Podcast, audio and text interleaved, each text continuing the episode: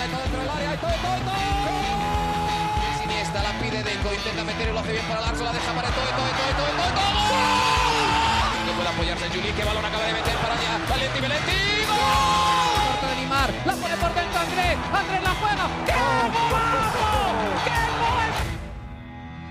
Sí, un regate, y el segundo el disparo, el rechace tiene que llegar. Barcelona.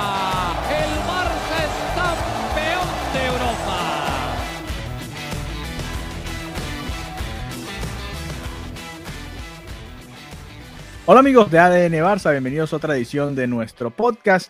Hoy lunes 18 de octubre, después del triunfo del Barcelona 3 a 1 ante el Valencia este domingo en el Camp Nou. Allá estuvo, como siempre, Marianita Guzmán, quien nos acompaña nuevamente en nuestro podcast. Mariana, ¿cómo estás? Bienvenida nuevamente a ADN Barça. Por fin comenzamos una semana con felicidad, con alegría, después de un triunfo en un partido complicado, ¿no? Hola Alejandro, sí, ayer estuve en el Camp Nou en, esa, en ese cierre de la jornada domingo 9 de la noche, el partidazo contra el Valencia y, y un partido que creo que, que, dejó muy buenas sensaciones por esa victoria. Yo creo que tenía el Barcelona que ganar más allá de por el resultado, sino por el factor anímico, ¿no? Viene Champions y luego el clásico. Entonces, para mí estos tres puntos tienen un, una trascendencia mayor. También deja la, buena noticia de saber una vez más y de tener la confirmación de que Ansu Fati lleva con, con bien ese 10 que tiene en la espalda, que, que no, todos decían, cuidado, que es demasiada presión, que es un niño. Bueno, ahí está cómo responde y cómo da la cara por el equipo y cómo sale con esa personalidad. Ya vamos a comentar más al respecto de Ansu Fati. Pero buenísimas sensaciones de Ansu Fati, buenísimas sensaciones esta sociedad que creo que nació ayer entre Ansu Fati y Memphis, así que cosas positivas que deja este partido ante el conjunto de Bordalás. Sí, que tanto queremos allá en Barcelona, ¿no?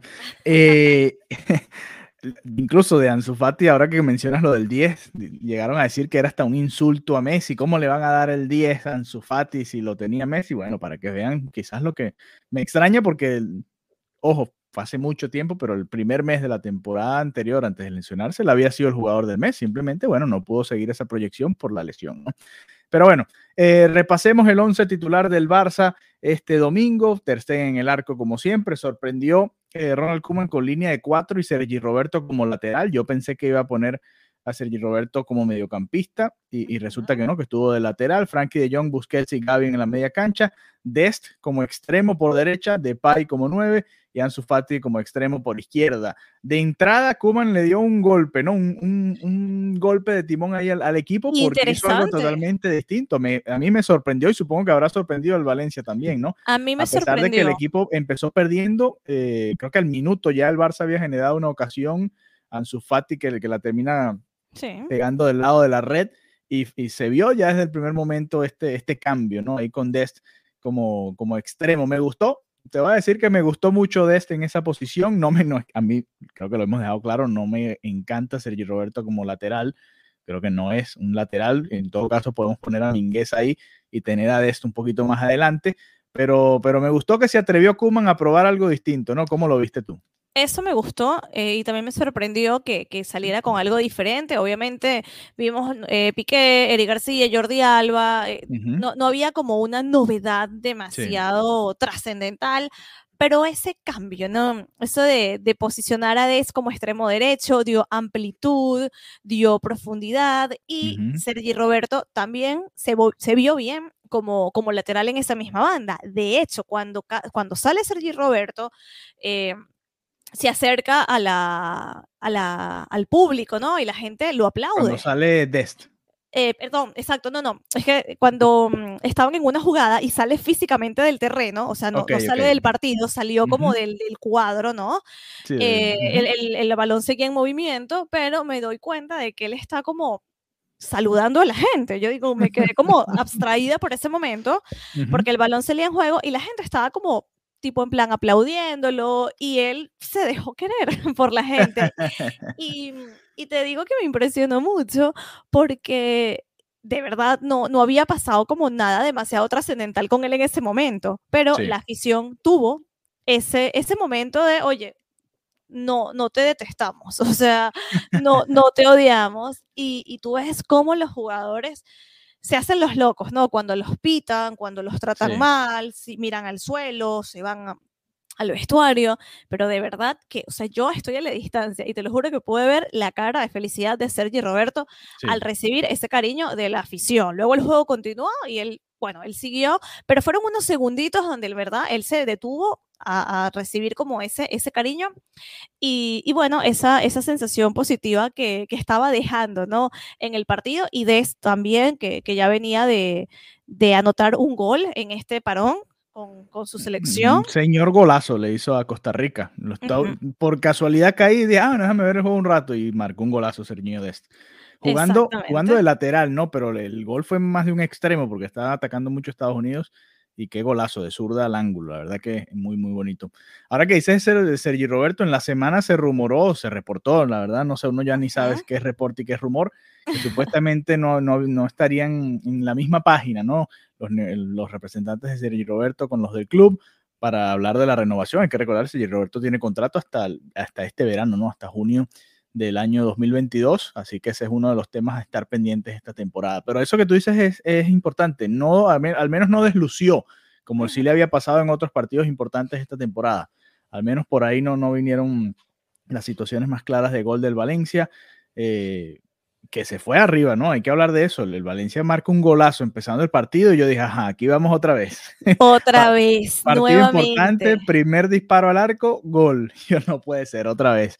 Eh, aquí poco que, achacarle a, la defensa, ¿no? Quizás Gaby pudo haber despejado, quizás Alba pudo haber despejado hacia un lado y no hacia el medio, cosas de, de, fundamentos, pero más allá de eso fue un golazo de Gallá y poco que hacer, ¿no?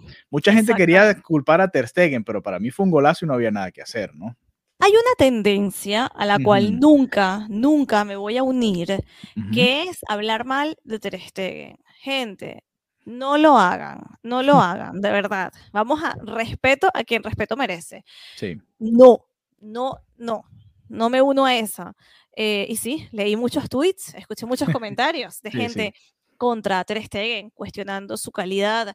Yo creo que cuando el portero tiene que ser la figura del partido es porque algo está pasando en el, en el equipo que no está funcionando. Entonces, cuando señalan a Ter Stegen, yo invito a que reflexionen un poco más de lo que pasa en el juego, más allá de que lógicamente puede cometer uno que otro error, es humano, tampoco es habitual que cometa tantos errores, pero, pero bueno, fue un zurdazo, fue un zurdazo y, listo, fue, fue el primer gol y yo dije, no puede ser, esto si Ansu Fati no, no, Ansu Fati como 10, no, no sale, no, no da la cara, esto puede ser una noche muy larga y muy lamentable.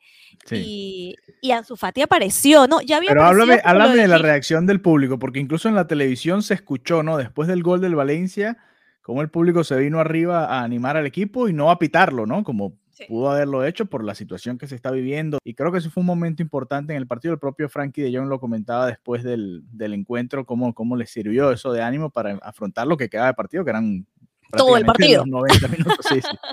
Exactamente, sí. La verdad que creo que en otro episodio ya te comentaba que el fanático que está yendo ahora al, al estadio entiende que es el momento de apoyar a su equipo y no de ir en contra. Ya bastantes circunstancias tienen eh, en, en, contra y es el momento de estar a favor, ¿no? Y en el momento del gol, silencio absoluto y luego, como bien lo comentas, la reacción de apoyar, de esto, esto le podemos dar la vuelta y así fue.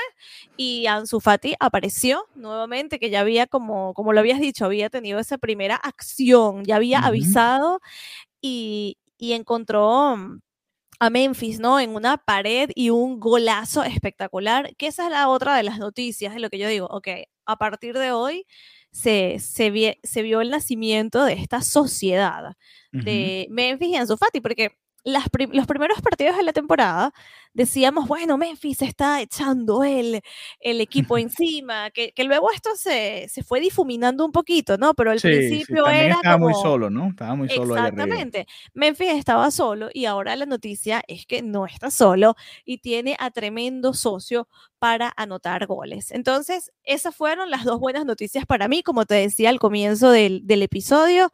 Ansu Fati, que muestra el camino, ilumina el camino del Barça y esta sociedad que, que pinta muy bien.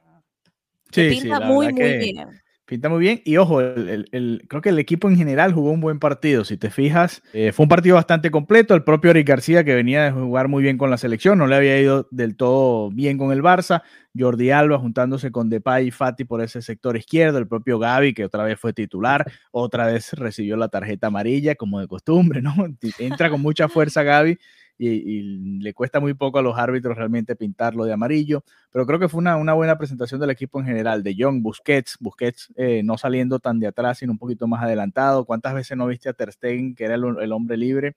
y podía salir jugando por el medio porque no se venía Busquets, no se abrían los, los centrales, sino que se quedaban los laterales como opciones. No sé, hubo ciertos cambios ahí en la salida que me gustaron y que le funcionaron ante el Valencia, ¿no? Ya veremos si, si contra el Kiev y contra el Real Madrid le funciona, pero eso es eso es tema de otro momento, ¿no?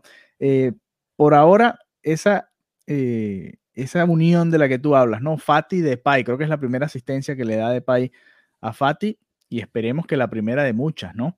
Se espera muchísimo de estos dos. Eh, Kuman ha hablado siempre que cuando llegue Dembélé, pero la verdad Dest en esta posición me gusta mucho. Vamos a ver si la sigue utilizando o que cambia de cara al, al Dinamo Kiev, ¿no? Pero creo que lo que vi contra el Valencia me gusta. Me gusta porque Dest no es un jugador que te va a desbordar todo el tiempo, pero tiene como bastante técnica, ¿no? Tiene, creo que pierde mucho menos el balón que Dembélé. No sé cómo lo ves tú. Creo que fue uno de los mejores del partido, Serginho. Sí, sí, sí. A mí me gustó muchísimo eh, y, coincido contigo. Fue, mm, sí, creo que, creo que también pierde menos balones y a mí particularmente me gustaría verlo más me gustaría verlo más ahí, ¿no? En esa posición de extremo. Eh, Kuman decía algo muy interesante de, en su rueda de prensa, que él lo conocía de, todo el trabajo que hizo en las inferiores del Ajax y jugaba de extremo, en, era de jugada del otro lado, pero jugaba de extremo, ¿no? Después fue que lo fueron retrasando un poco hacia el lateral y bueno, eso habla de lo que es conocer a un jugador, ¿no? Kuman lo viene viendo, por supuesto, desde aquel entonces y tiene esa ventaja que quizás no tiene con el resto, ¿no? Que los habrá visto. Hay que darle crédito a Kuman por algo, porque todas las semanas le damos palo. Palo, palo y palo. No, pero Toda la semana hablamos mal y hoy tenemos que decir que estuvo bien esta, este planteamiento con Dest. Hay que decirlo, se tenía que decir y se dijo. Y se dijo, y se dijo, más nada. Mariana, la jugada polémica del partido. Sé que allá en Madrid, como siempre, se están quejando de un penal que le pitan al Barça. Eh, a ver, centro de Jordi Alba. Eh, Fati la domina con el pie derecho, le va a pegar con el izquierdo y viene Gallá. Le toca un poquito el pie zurdo a Fati, lo, bueno, lo derriba y termina pitando penal. ¿Cómo lo viste tú? ¿Fue penal o no fue penal? Bueno, para mí sí fue penal. Lo puse en mi Twitter, claro que fue penal. A ver, yo las jugadas las veo pequeña, ¿no? Lo que permite mi, mi, vista. Y luego la repetición la veo desde el monitor, exacto.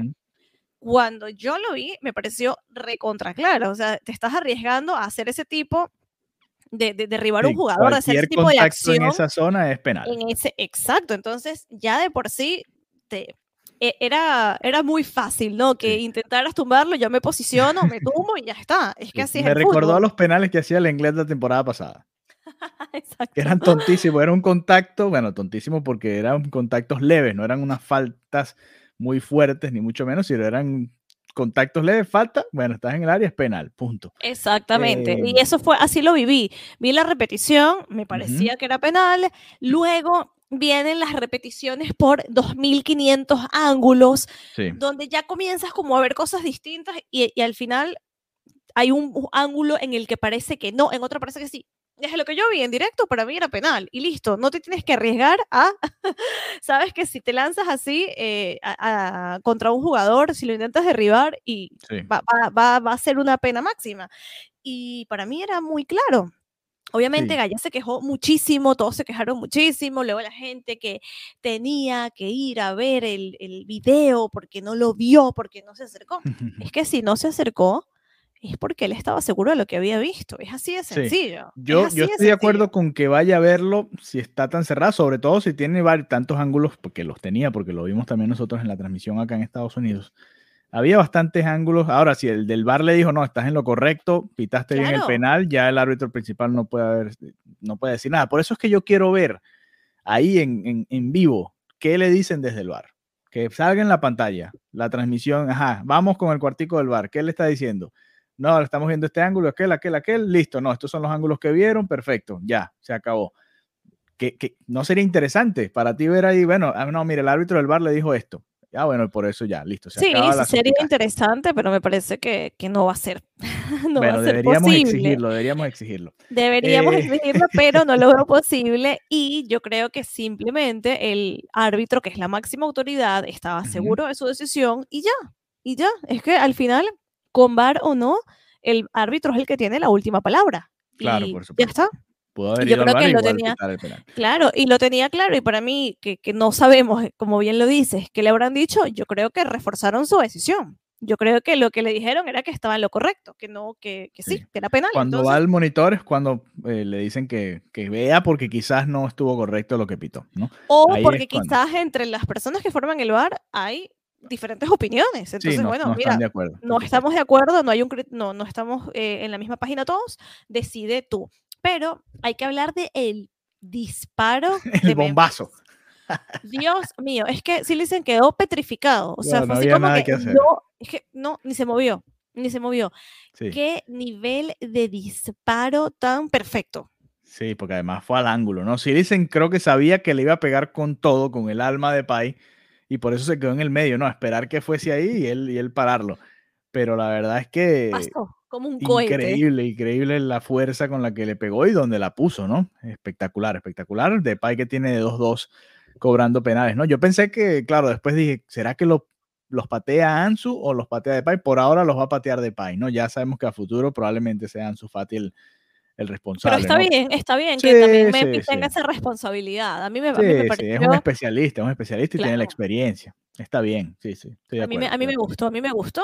Y luego vimos varios intentos, ¿no? De, del Valencia, Carlos Uy, Soler se sí. quedó de repente solo frente al área, lo intentó, se fue directo al palo, así como de cuando la pelota no quiere entrar, simplemente no entra.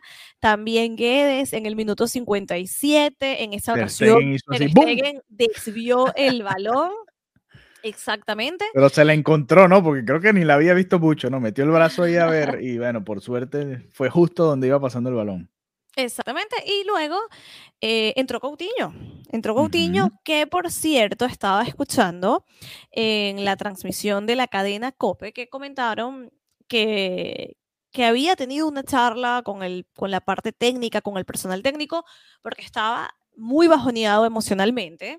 Estaba Ujú. muy afectado, que se tuvo como una charla motivacional con él, que estuvo como tres horas en esa charla, porque sí, se estaba, eh, se estaba deprimiendo, ¿no? En cuanto a su rendimiento, en cuanto a todo lo que estaba sucediendo, ¿no? No ha sido un, no, no, no es una situación fácil para él, la vuelta después de tanto tiempo, en fin, y creo que, que pudimos ver, ¿no? Con, con la rabia con la que celebró, ay, con la rabia con la que celebró ese tercer Sí, sí, gol, sí, tal ¿no? cual, tal cual. estaba súper como, ah, como Sí, lo fue- logré, como, o sea, fue un como momento una de liberación, ¿no? descarga. Sí, sí, sí, sí. Fue una descarga y también esa jugada que, que generó, ¿no? Que ideó tu personaje favorito del partido, Dest. Sí, sí, también jugada por la derecha, centro al área, encontró a Coutinho que estaba solo y Coutinho pudo definir por fin, ¿no?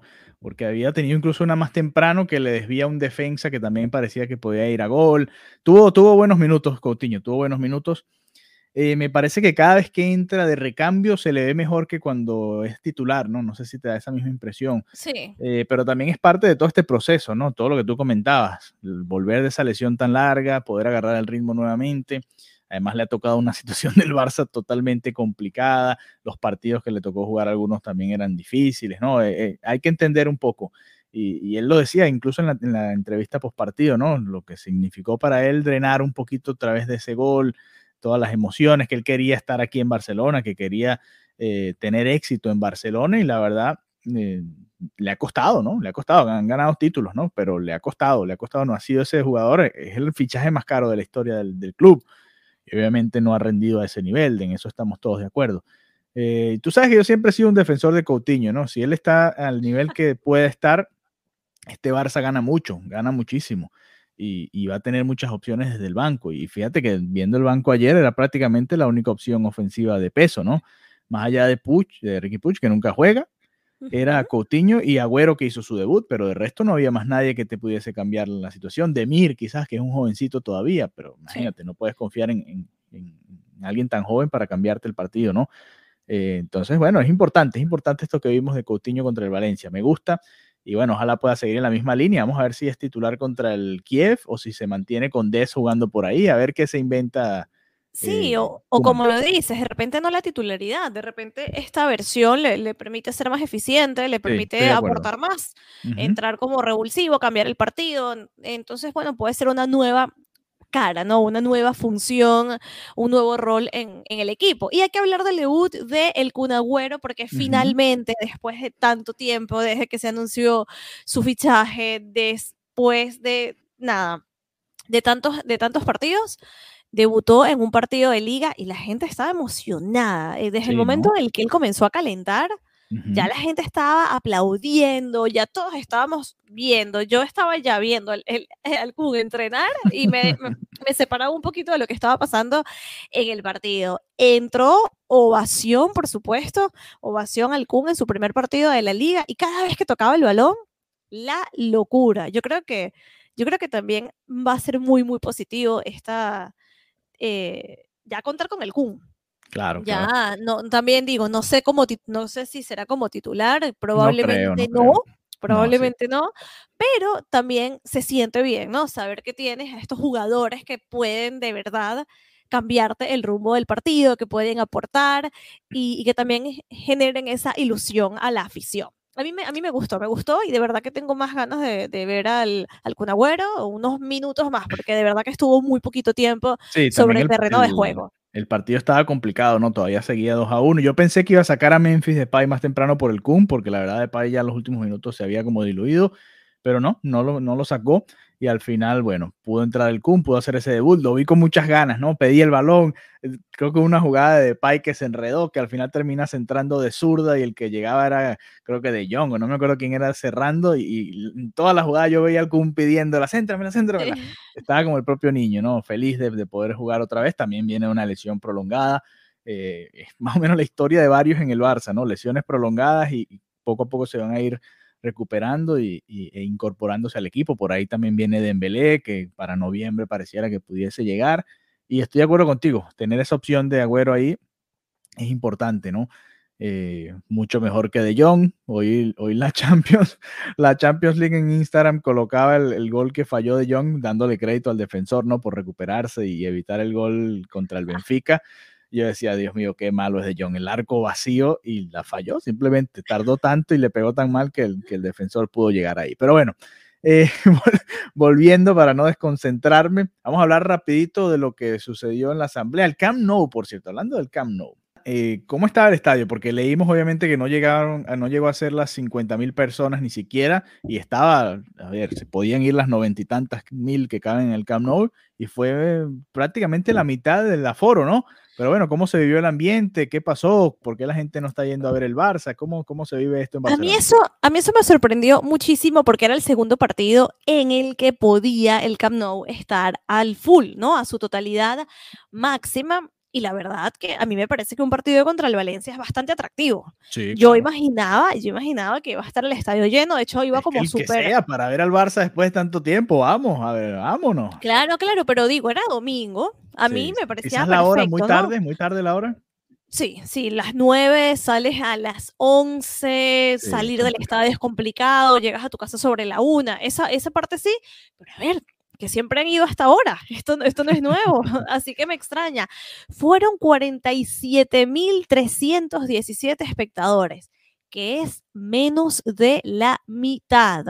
Yo dije, ¿qué pasa? Aparte de las cosas evidentes que todos sabemos, y digo, debe ¿será que toda la, todas las noticias que hay en relación al Camp Nou merman esas ganas del fanático de ir. Porque ¿Qué noticias, Mariana? ¿Qué noticias? ¿De qué me hablas? ¿De qué te hablo? Toda la semana el Camp Nou ha tenido una noticia que ha, sido el foco de noticias que una ha sido peor que la otra, ¿no? Y yo creo que sin duda eso puede afectar en la experiencia del fan. Los, los equipos remodelan los estadios precisamente para que el fanático se anime a ir, ¿no? Te dan una experiencia. Y yo creo que el, el Camp Nou eh, ha sido el foco de, todos los comentarios que, que, tú no quieres escuchar de un estadio, ¿no? Tampoco es que, algo, que es algo que nadie se diera cuenta porque sí, se ve que el estadio está viejito, se ve que el estadio está descuidado, pero cuando entras a profundidad, de verdad que, es, es perturbador. Por ejemplo, en la semana trascendió que había un problema de higiene en el estadio por las palomas y las heces. Eso a mí me, me, impactó mucho. Y luego, además, que el lugar donde caían esas heces llegaba cerca a la parte donde se genera la comida, me pareció más preocupante y más delicado. O sea, esto no puede pasar en un estadio del primer mundo y menos en el estadio del Barça. Luego, eh, en esta asamblea de, compromisarios que se estuvo realizando el día de ayer, la vicepresidenta Elena Ford explicó bastante cómo estaba la, situación del estadio y, y hay una declaración que a mí me hizo muchísimo ruido y dice, hay operarios vigilando que no salten los plomos durante los partidos. O sea, los cuadros de luces están vigilados durante todo el partido para que no se desprenda. A mí eso me parece surreal. Me parece surreal que varios partidos en la temporada pasada se jugaron con un riesgo para el espectador, que pudo haber pasado una tragedia. Y ella explicaba a nivel económico, ¿no? Mira, explica, el estadio tiene 64 años, en el verano se arreglaron las patologías más urgentes y esto se hizo por un valor de 1.8 millones de euros para así volver a abrir el público pero admitía que tienen accesos anticuados, cosa que es totalmente cierta, solamente tienen 15 ascensores, no tienen una escalera mecánica. Solamente el 28% de los asientos están cubiertos. Los accesos de evacuación son poco eficientes y es una tecnología obsoleta. Es que te digo que los baños son, y, o sea, dan risa para la cantidad de personas que tienen que ir. Por ejemplo, o, el puesto de comida. No, no parece un estadio para el fútbol que estamos viviendo al día de hoy. Y tampoco se le han hecho esas remodelaciones positivas, ¿no? Para, bueno, o sea, el baño de mujeres es como, tiene cuatro pequeños cubículos. Sí, no, es un estadio moderno para nada, ¿no? No, no, no, o sea, era la época donde, no sé, iba una mujer cada 200 hombres. O sea, ¿cómo, cómo vas a tener un baño de mujeres tan, tan así? Entonces, nada, eh, es importante el tema con, con, el estadio y es importante toda la expectativa que se, se pone, ¿no? Sobre este espacio Barça que incluye la remodelación del Camp Nou. Esto se, se está votando, ¿no? Eh, están buscando la luz verde, la, aprobación, para obtener la financiación, que sería un crédito de 1.500 millones de euros para remodelar al Camp Nou y al Palau Blaugrana. Sí, que va a llegar a, 105 mil personas el de fútbol. El de, de básquet creo que también lo quieren proponer para hacer los Final Four allá en Europa. Y bueno, están tratando de también a la larga en este proceso, ¿no? Conseguir más dinero, ¿no? Más dinero para también pagar a su vez las deudas que se tienen del pasado. Pero bueno. Que el Palau, que el Palau también está incumpliendo la normativa europea y cada vez que se juegue en el Palau pagan una multa. Es que estamos, estamos rayando en extremos muy delicados. No hubo una decisión final porque se, como, habían como los socios hablaban, como los socios interactuaban, la verdad, se fue todo retrasando y ya era la hora de ver el partido y lógicamente nos iban a perder el partido contra el Valencia, así que la asamblea continuará y luego lo estaremos también comentándolo en próximos episodios. Yo igual pienso que el proyecto, por supuesto que se va a apoyar y a mí me movió mucho, ¿no? También ver un poco los testimonios de los socios, porque de verdad entiendes lo que significa el Barcelona para el verdadero fanático, para el verdadero culé. Y hay una declaración de un socio que él decía, yo tengo una pensión de 800 euros y yo pongo 1000 pero yo, o sea, como puedes ver lo que, lo que una persona puede hacer cuando de verdad ama a un equipo y quiere dar hasta lo que no tiene, porque si cobra 800 euros al mes de pensión. los ahorritos que le quedan por ahí. quiere dar más. Entonces, a mí eso me pareció muy, muy lindo y, yo creo que eso se tiene que, respetar, yo creo que se tiene que, valorar al fanático y darle un, estadio digno, un equipo digno y una economía más saneada. Y por favor, el tema de las palomas me... o sea, qué cosa tan perturbadora, te lo juro. Si hay un animal que a mí me perturba. no, no, no. Yo de verdad, cuando leí eso, o sea, es como que Sí, yo, yo voy a esperar a que hagan todas esas remodelaciones para ir allá a Barcelona, así que más o menos en 2025, 24, 25, no sé cuándo estará listo, pero... Bueno, puedes venir antes y conoces el Joan Cruyff. También, ¿no? Y hacemos la comparación, hay que conocer al viejito también, hay que conocerlo porque también tiene mucha historia, ¿no? Pero bueno, eh, el miércoles vas a estar allá ¿no? en, en, el Camp Nou nuevamente porque el Barça recibe al Dinamo Kiev en un horario extraño para los que seguimos al Barça en Champions. Este es un horario eh, creo que al Barça no le había tocado jugar, no recuerdo así rápidamente a esta hora en Champions. Eh, va a ser a las 6 y 45 horas de España. Así que vas a estar bastante temprano allá en el Camp Nou para disfrutar de la Liga de Campeones contra el Dinamo Kiev. Eh, ¿Qué esperas de ese partido? ¿Crees que va a utilizar la misma alineación Ronald Koeman, el mismo 11 titular? No sé si se ha hablado algo de Pedri, si puede volver o no. no sé qué opciones hay a mí me gustaría ver el mismo equipo, no sé qué piensas tú. Sí, sí, sí, me gustaría, bueno, por supuesto que si Pedri está para regresar, por supuesto contar con Pedri siempre. Y sale Gaby, ¿no? bueno, sí, eh, Pedri siempre es una buena noticia. Ese va a ser un debate interesante cuando vuelva Pedri. Sientas a pero, Gaby, ¿no? pero hay debate, o sea, Pedri es Pedri. Sí, Pedri, es verdad, pero bueno, los dos han sido titulares en la selección. A De Jong no lo vas a sentar, ¿no? Pero a, ver, sí, pero el, nivel de Pedri, exacto, pero el nivel de Pedri está Sí, no sé, por, no sé, por encima, no, ¿no? O sea, a ver, que no soy se muy... que apurar, no se tiene que apurar con Pedri. Bueno, pero si lo renovaron, si, no, claro, Pedri para rato, si ha sido un jugador mega recontra clave, del Barça, Pedri y Gaby, eso está claro, ¿no? O sea, para ti los pones en el mismo nivel en este momento. No, porque Pedri tiene un año más de experiencia, Gaby, es más, Gaby no, ni, no lo han dejado ni siquiera completar un partido con el Barça, no ha jugado los 90 minutos. No, no, no, lo puede, va a ir al banco, obviamente, pero digo que al menos se tiene esa opción ahí de, bueno, no, no está Pedri, ok, Gaby, y, y la verdad el nivel se mantiene, ¿no? Gaby es muy bueno, de hecho fue aplaudido en el, en el, en el Camp Nou, en el partido ayer, es buenísimo, pero bueno, creo que sí, que, que Pedri está en este momento, ya ha demostrado estar a, otro nivel y también lo demostró con, con, la selección, así que bueno, nada, ya, ya veremos qué sucede con Pedri o si no, definitivamente ya eh, para el clásico. No, porque es que vienen, viene Champions y viene Clásico y obviamente... Esa es la otra, ¿no? Esa es la otra. Obviamente haremos programa especial. Obviamente sí, sí, el domingo, el domingo justo después del Clásico nos vamos a conectar para hablar eh, bueno, no sé si quizás después del clásico, pero algunas horas ahí vemos. Una previa, hacemos previa. previa también, también, nos conectamos por ahí por Space y hacemos aquí un episodio. Hay que hacer un poquito de todo con el clásico. Pero, pero digo, es difícil jugar los tres partidos en la semana, ¿no? Valencia, Kiev y Real Madrid con el mismo equipo. Por eso digo, si hay que rotar es en este partido contra el Kiev, más allá de que te puedes quedar fuera de la Champions, ¿no? Si no sacas el triunfo, pero también hay que darle un descanso a ciertos jugadores. Eh, digo yo, ¿no? Pienso yo. No sé, un Busquets podría descansar este partido. Mm, no sé, creo que ahí no va a descansar, no va a descansar, es el triple examen. El, examen comenzó ayer, se mantiene contra en la Champions, que es importantísimo, y bueno, y el clásico, ¿qué te diré?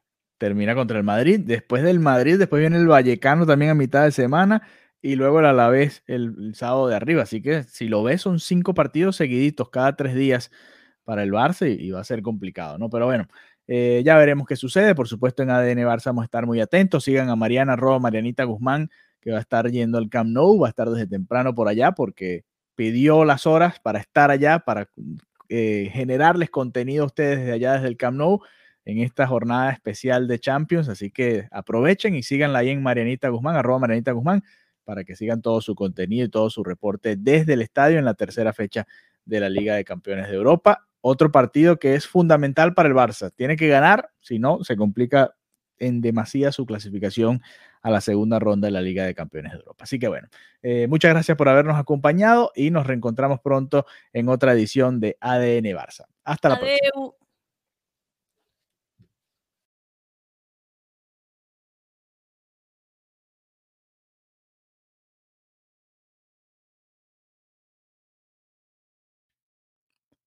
Amigos de ADN Barça, muchas gracias por habernos acompañado nuevamente. Si quieren ayudarnos a seguir creciendo en este proyecto del podcast, en nuestra cuenta de Twitter y también Instagram, y quizás en un futuro, ¿por qué no?, hasta un canal de YouTube, pueden apoyarnos a través de Anchor dejándonos su donación. Así que si quieren apoyar nuestro proyecto y ser parte de ADN Barça, pueden hacerlo a través de esa vía. Y si no, compartan el contenido que también nos ayuda a seguir creciendo. Un abrazo y nos encontramos pronto nuevamente.